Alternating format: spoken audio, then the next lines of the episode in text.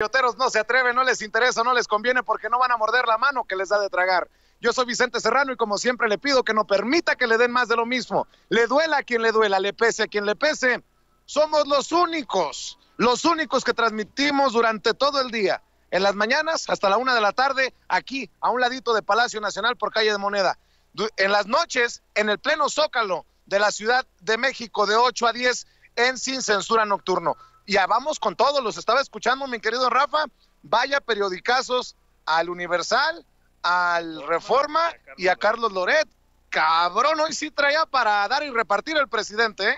Sí, totalmente era lo que platicábamos, porque realmente es, hay que decirlo, Vicente, estos columnistas, y podemos hablar de más, que traen esta campañita de, Y lástima que no te dio la palabra, porque mi querido Toño, ya me había dicho eh, mi querido Rafa que iba también a exhibir eh, la columna que publicó Raimundo Rivapalacio, que dice que el presidente es mezquino.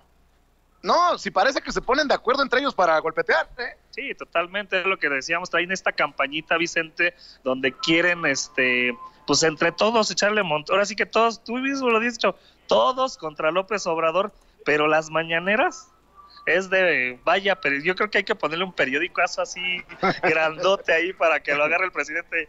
Toma para que se para, para el monumento del presidente, la estatua del presidente en el paseo de los presidentes en los pinos. No, lo van a poner eh, parado y con un periódico, un periódico en la mano así.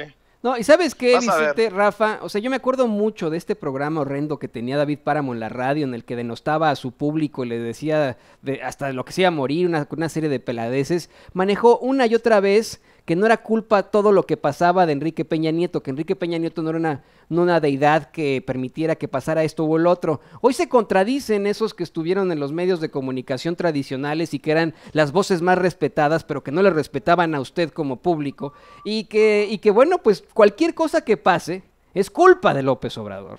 Cualquier cosa buena que pueda ocurrir también no está bien. Todo lo que huela Andrés Manuel López Obrador está mal y creo que tienen toda la razón ustedes. Esto es una vez más la telenovela Todos contra López Obrador. No es defensa López Obrador, es ver la, realidad. Eso es lo que estamos viendo, esa es la, verdad. Todos estos en los medios tradicionales contra eh, un personaje que ha sido controvertido durante pues toda su vida. Así es, mi querido Toño.